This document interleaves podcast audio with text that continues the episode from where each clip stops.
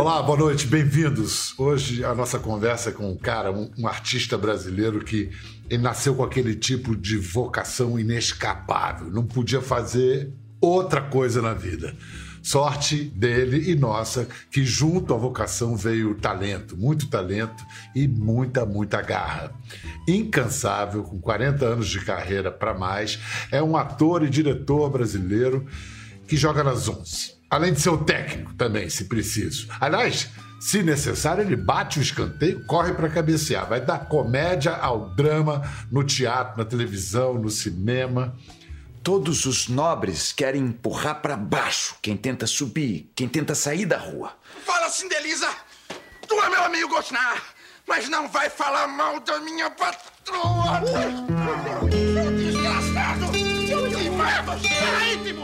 Falando em TV e comédia, vamos relembrar aqui, ter uma amostra do que o homem é capaz. Nas cenas da novela das nove, que está de volta ao ar, Império. Curiosis! Tá parecendo fantasma. Você tá bem? Homem baleado em Santa Teresa.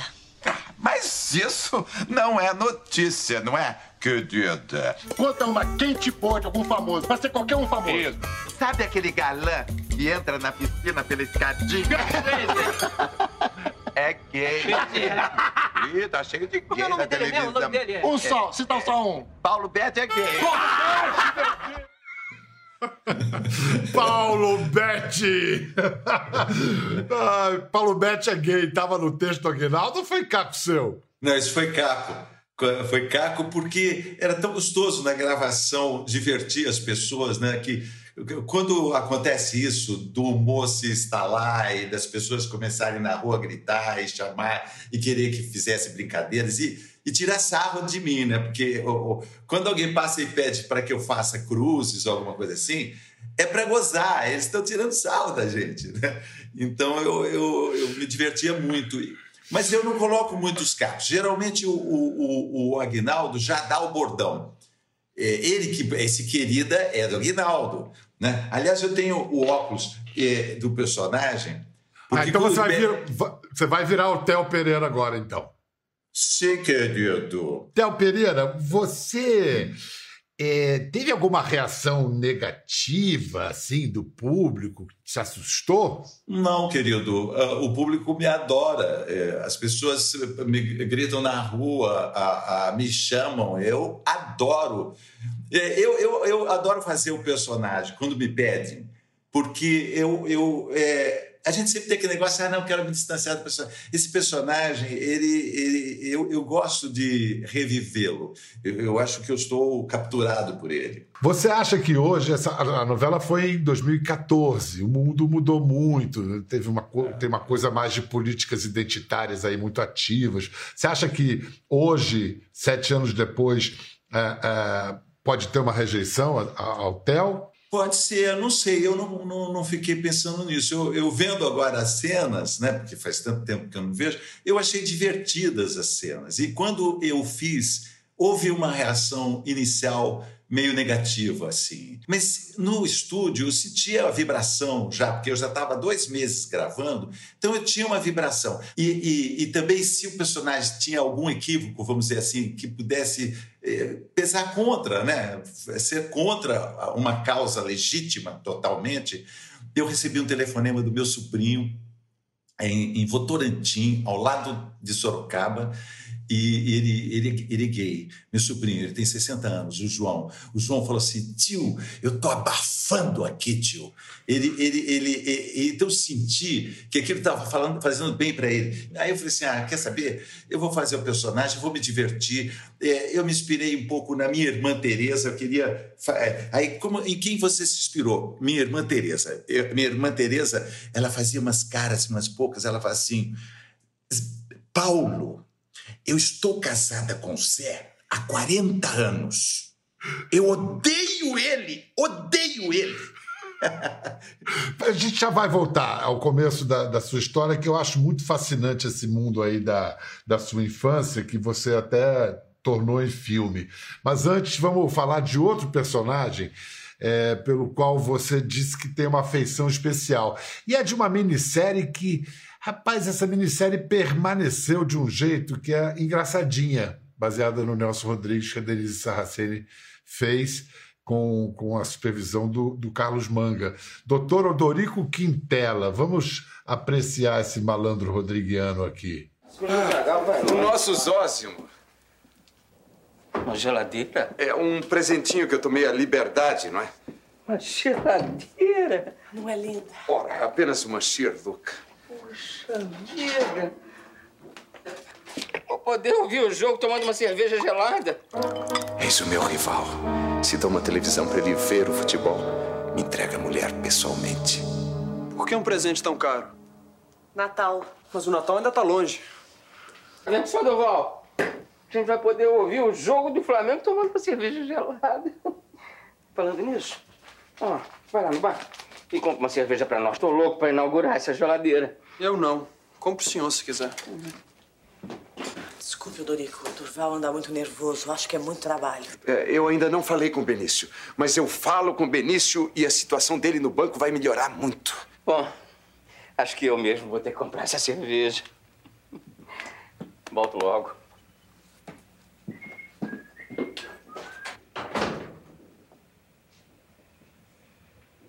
Fiz uns versinhos pra você. Um soneto. Gostaria de mostrar. Me telefona amanhã, meio-dia. Telefona. Caramba, que delícia! É. Delícia. E como, e como você fala bem o, o, o, o Nelson, como você encarnou bem o Nelson. Eu, eu me lembro que uma das coisas que me chamou a atenção quando comecei a ler as peças do Nelson, ele não usa ponto final, né? Nenhuma É. fala tem ponto final. A gente não fala com ponto final. E você aqui nessa cena, fiz, um, Ele- fiz ele- uns versinhos. Ele, ele, ele queria dar uma geladeira, então ele imaginava uma geladeira com muitos pés, uma geladeira grande, uma geladeira potente. Mas no caminho, a mão de vaquice dele, né, a avareza, e aí ele vai baixando o nível, tanto que ele compra uma geladeira mais ou menos. Nelson. Rodrigues Gênio. A sua aproximação do teatro foi de fora para dentro no sentido de que primeiro você entendeu o teatro e fez teatro como diretor para depois se entender como ator ou foi ator- o ator primeiro? Não, é, quando eu era menino, eu já estava fazendo teatro. Com 10 anos, eu já comecei a fazer teatro de bonecos lá em Sorocaba. é, Eu morava, Bial, num lugar que era um- quase um macondo. Era é, até os 20 anos. Dos 3 aos 20 anos, por- portanto, 17 anos da minha vida, eu morei num quilombo. 95% da população da Vila Leão, que eram quatro ruas de terra, assim como se fosse um jogo da velha, que ficava numa baixada, e a minha casa era a casa mais baixa da baixada, que ficava lá no buracão mesmo. Quando chegava alguém e batia no portão de casa, a gente olhava para cima. Ah, tem cebolinha. Minha mãe vendia ervas, minha mãe vendia verduras e era benzedeira, minha mãe benzia. E em torno haviam três escolas de samba, nesse lugar pequeno, eram 500 metros cada rua. Era eh, eh, três escolas de samba. Então tinha batuque, tinha samba, tinha eh, uma vida mágica, parecia um macondo. E meu avô, e nossa família era de imigrantes italianos dentro desse contexto. E meu avô saía para trabalhar na roça, a, uns dois quilômetros desse lugar, e a roça onde o meu avô trabalhava, ele era meeiro. Ele trabalhava nas terras de um fazendeiro negro. O dono. Então, então para você era o, o contrário, os senhores de terra eram negros e os brancos eram pobres que trabalhavam para eles lá? É, eu não tinha essa consciência, mas era isso que era a realidade. Era uma coisa rara. O senhor Aquiles Campolim, conhecido pelo apelido de Quiló, eu conheci as filhas dele depois, eu quase fiz um documentário sobre isso. Eu queria fazer um documentário sobre isso. E as filhas dele eh, gostavam de me contar como que era, e uma delas brincou uma vez comigo: olha, a gente tratava bem a sua família. Olha, a gente tratava bem a sua família. Isso veio de uma forma invertida para mim. Porque eu, eu, eu ia de bicicletinha, menino, e via Casa Grande do ponto de vista da senzala. E no caminho da roça do meu avô, tinha uma igreja. E existe até hoje em Sorocaba, é tombada pelo patrimônio histórico, uma das coisas mais lindas que existe na cidade de Sorocaba, uma das mais lindas, que é um exemplo do sincretismo religioso. Nessa, nessa igreja se, se glorificava um preto velho. Ele, ele, ele, a figura no altar principal de uma igreja grande, com coro, coro para uma orquestra, nave central. É linda a igreja. Ela aparece no filme Cafundó. Vamos ver uma cena do Cafundó que você dirigiu com Lázaro Ramos e que é desse é, é, é, a partir desse universo da sua infância. Depois eu quero saber mais do Preto Velho e do João, João de Camargo. Revanche! Revanche! Maname! Alfredinho! É a cruz do menino. Foi quando você era criança que nem ele. Alfredinho gostava de correr contra o vento, queria cavargar o céu. É para lá que ele foi.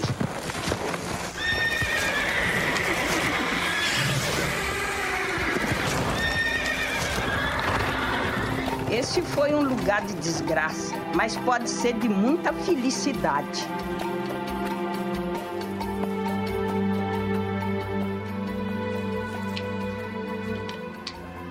Reza, filho, reza, que ele volta para ajudar nós. Mas então ele não era branco? Alfredinho é um Ibeji. Ibeji não tem cor. Nossa, que bonito, é. Paulo, que bonito. Quem foi, então, esse João de Camargo? E que tem a ver com esse culto do preto velho que você falou de Sorocaba? É, João de Camargo é meu guia e protetor, digamos, né? É, é minha fé mais profunda. Eu fui até educado hoje. Na, até hoje. Eu fui educado na Igreja Católica, eu, eu fui coroinha, né? É, eu fui muito terreiro de, um, de Umbanda, Centro Espírita, de Mesa Branca, de Allan Kardec. Minha mãe, é, meu pai tinha problemas psiquiátricos, então uma das formas da minha mãe trabalhar isso era levando meu pai para a gira. Às vezes, no, na Umbanda, eu vi meu pai com, com pólvora e eh, num círculo de pólvora. E, eu frequentei muito tudo isso e fui coroinha, porque os salesianos tinham um projeto de, de, de catequização muito interessante e eu fui coroinha e tive a felicidade de encontrar os salesianos também. Então misturou tudo. E no caminho da roça do meu avô tinha uma igreja que, é, que foi construída nesse lugar onde foi o acidente com o menino Alfredinho. Daí um, um homem chamado João de Camargo que era um escravo de dentro, trabalhava dentro das casas, ajudando a servir, um serviço até mais leve, a, a, abolição da, escrava, da, da, escravidão, e imediatamente, quando a abolição, ele está livre, mas não tem para onde ir. Então, nesse momento, ele, come, ele se perde, ele vira um, um, um alcoólatra, e no meio do, da crise, no fundo do poço, aparece o espírito do menino Alfredinho para ele que é onde ele ia com a mãe acender as velas. O menino aparece e, e indica um caminho para ele que seria construir ali uma capela e fazer o bem para o próximo.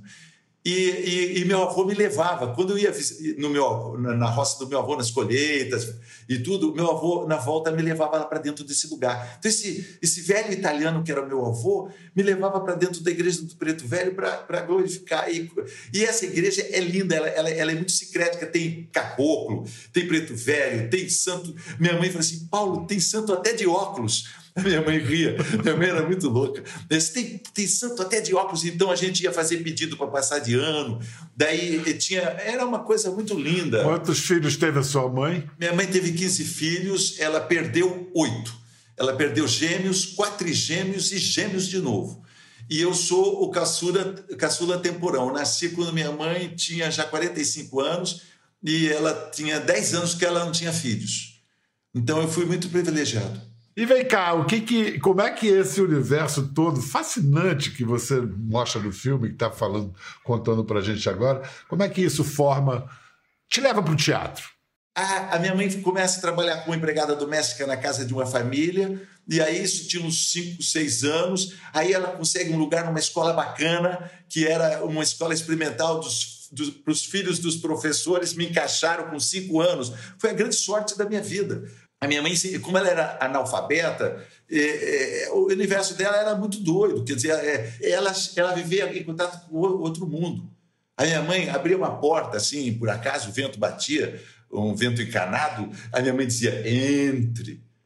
Então, a, a, to, toda noite, a minha bisavó, a avó da minha mãe, que já tinha morrido há muito tempo, que a gente tinha um retrato dela, ao fal, assim, ela, ela vinha pentear os cabelos da minha mãe toda noite. Ela penteava, minha mãe.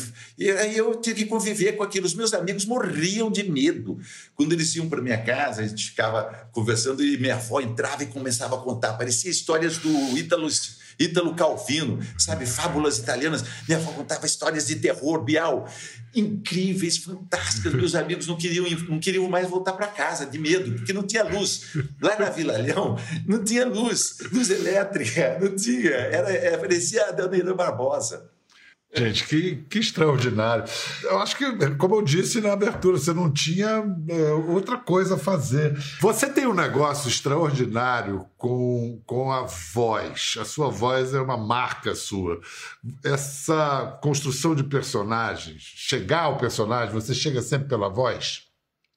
É, eu acho que a primeira coisa que acontece é, é, é soltar uma frase do personagem é, a voz é uma coisa muito forte para mim mesmo. É. E a, e, a, experiência como dublador que você teve é. nos anos 70, você teria sido uma consequência ou causa dessa crescente importância na, na, da voz na, no seu processo de compor um personagem? É, eu tinha acabado de me formar né, na escola de arte dramática, da, na EAD, e estava começando a trabalhar, tinha que trabalhar, né? tinha que, que ganhar, ganhar dinheiro para pagar o apartamento e tudo. E, e aí alguém me indicou a dublagem, era maravilhoso. O Adoniran Barbosa estava lá, Grande Otelo estava lá. Então, as pessoas, eu conheci pessoas incríveis na dublagem, né?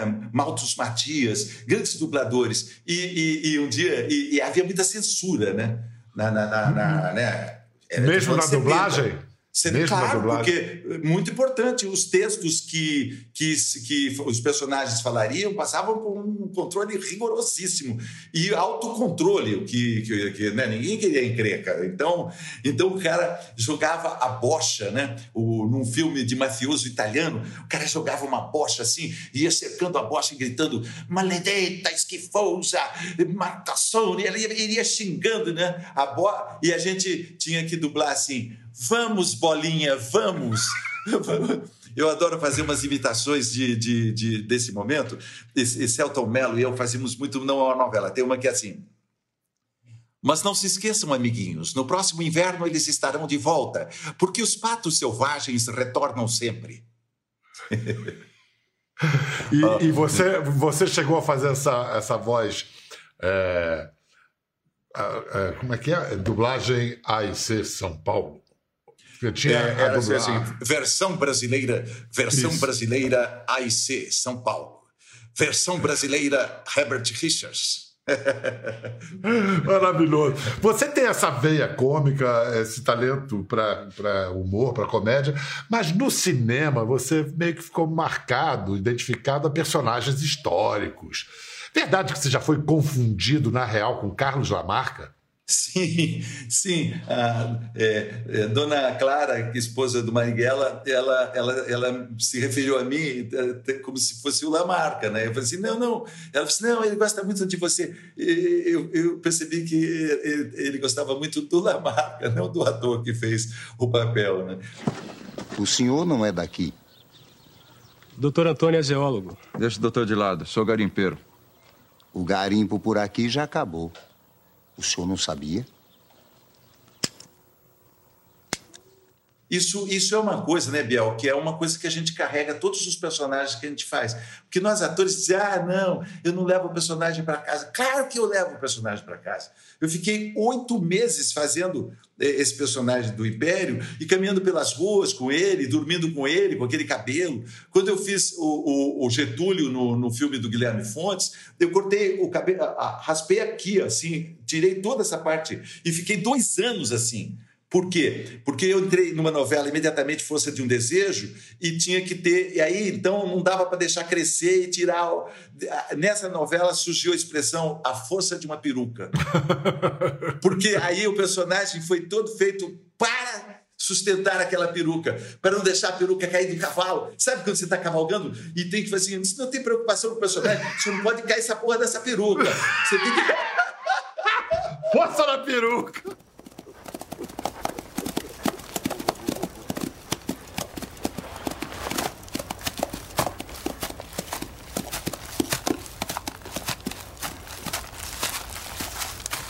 Primeira e última vez que eu levo um soco por sua causa, hein?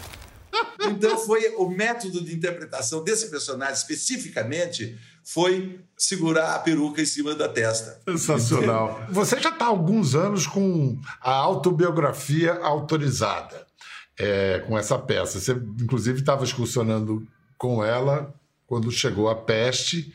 Você fez a transição para o mundo digital. É, primeiro, por que autobiografia autorizada? Toda autobiografia não é autorizada? É, não é que eu não eu, eu me propus a não falar nem nada de ruim de mim mesmo.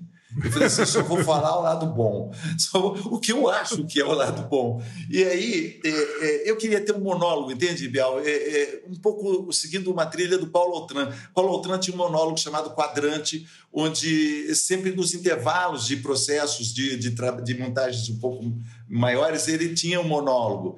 E aí, é, eu estava fazendo um monólogo que um amigo meu escreveu para mim sobre a morte. Mas daí havia uma questão naquele, naquele texto, e quando eu fui colocá-lo em pé, e, e, eu percebi que eu tinha que falar: minha mãe tinha uma empregada doméstica que falava assim, e aí contava-se uma piada da empregada doméstica da mãe desse personagem, que era eu falando com o público. Aí eu não encaixava, porque minha mãe tinha sido uma empregada doméstica. Aí eu falei assim: meu Deus, eu adoro esse monólogo, mas não vou poder fazê-lo. Eu vou ter que escrever um eu mesmo. Aí, Bial, imediatamente eu fui olhar, me deu uma e eu vi que estava tudo escrito, que eu tinha é, é, é, que eu tinha anotado a vida inteira. Eu tenho cadernos e pastas e coisas. E em um, um, alguns dias eu vomitei o, o, monólogo começando com essa frase: minha mãe era uma empregada doméstica, porque não dava para eu trair a minha a minha classe social de origem, entende? Minha mãe, de nome Adelaide que significa aquela que tem o semblante nobre, teve 15 filhos. Eu fui o 15 quinto. Nasci temporão. Juntar as pontas dessa vida, né? Como disse Machado, né? E você Juntar falou uma coisa que é muito interessante, porque eu fiz a autobiografia autorizada é, é, no Teatro Petra Gold e foi evoluindo e eu fui cortando. Aí, cortar a peça, ela tinha quatro horas, depois ela tinha três, depois ela tinha dois, até chegar a 50 minutos para eu contar a história que eu tinha que contar para esse veículo aqui, né? respirando por aparelho. Aí, então, eu, eu tive uma apresentação aqui em casa, e aí, a casa da minha infância, essa casa, estava montada aqui na minha casa da minha velhice. Na sala, coube direitinho, tem um lugar que era coube direitinho a minha casa. E aí, as projeções, minha peça tem projeções lindas da, da né, que vão. E, e, aí eu trouxe, eu juntei, como o Machado fala, a, a, casa da minha infância, que ele tenta construir, reconstruir, né? No Mata Cavalos, né, ele tenta eh, reconstruir. E eu senti. A Eliane comentou isso no WhatsApp. Eliane Giardini comentou: Você fez isso. Eu falei assim, Eliane, que maravilha. Vou tirar uma onda com isso. Muito lindo. Agora vamos fazer uma denúncia, vou mostrar uma imagem que tem circulado nas redes sociais, que atenta claramente contra a honra do Paulo Betti. Olha só, coisa de hater. Vamos ver, vamos ver aqui. Mostra aí, uma denúncia. Ah! Ra, ra, Rainha Elisa Beth. Eu quero saber se você já tomou as providências legais a respeito. Quem é que fez? Se você já identificou quem fez essa montagem maliciosa? Uma amiga sua, né? Só podia ser amiga sua, né? Uma pessoa que te adora, né? É, que é a Dadá, né? A Dadá que fica curtindo com a minha cara, né? Sua Dadá mulher, bota, Dadá Coelho, é, maravilhosa. E ela fala muito nos programas de humor, ela, ela faz stand-up, ela fala e ela fica me zoando. E tem também Bete Carvalho. Ah, Bete Carvalho ficou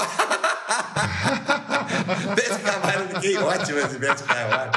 Tá perfeito, né? Paulo, cara, que delícia falar contigo. Assim, é, se essa pandemia fica um pouquinho menos pesada, que, que, que mundo, que situação que a gente está passando, né? O mundo e o Brasil em particular. Caramba, de onde você tira alegria aí, cara? Olha, Bial, eu fico muito. Até eu acordo, eu me desespero, me apavoro, eu entro em pânico. O que está me segurando a onda é andar uma hora de bicicleta por dia, porque, assim, dentro do privilégio que eu tenho de poder estar num lugar né, bacana, né? com, com condições de estar bem. Eu estou empregado, né? o que também, puxa vida, minha turma, nós está sofrendo muito, né? Os, os artistas em geral não tem como trabalhar. Então eu me sinto num descampado onde estou lutando, né?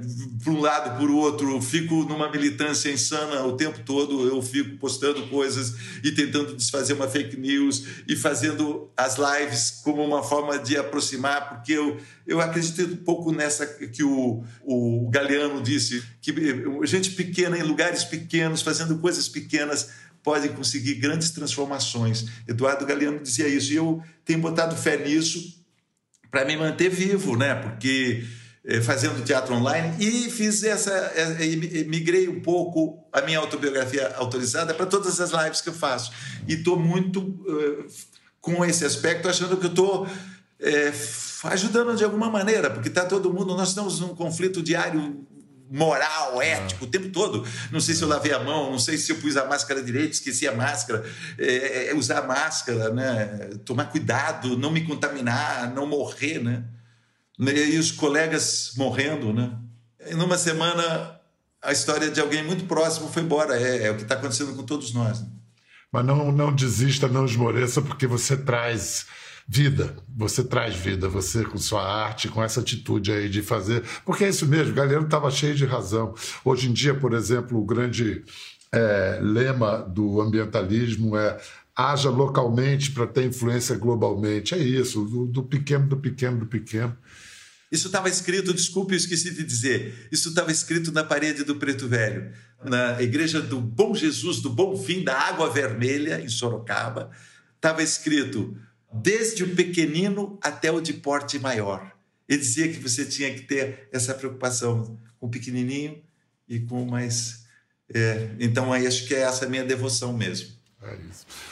Obrigado, Paulo. Muito obrigado. obrigado Foi uma obrigado. delícia. Te cuida, hein? Prazer. Muito Estamos obrigado. Aí. Eu adorei, fiquei muito feliz. Eu também, todos nós. Obrigado a vocês pela audiência. Gostou da conversa? No Globoplay você pode acompanhar e também ver as imagens de tudo que rolou. Até lá.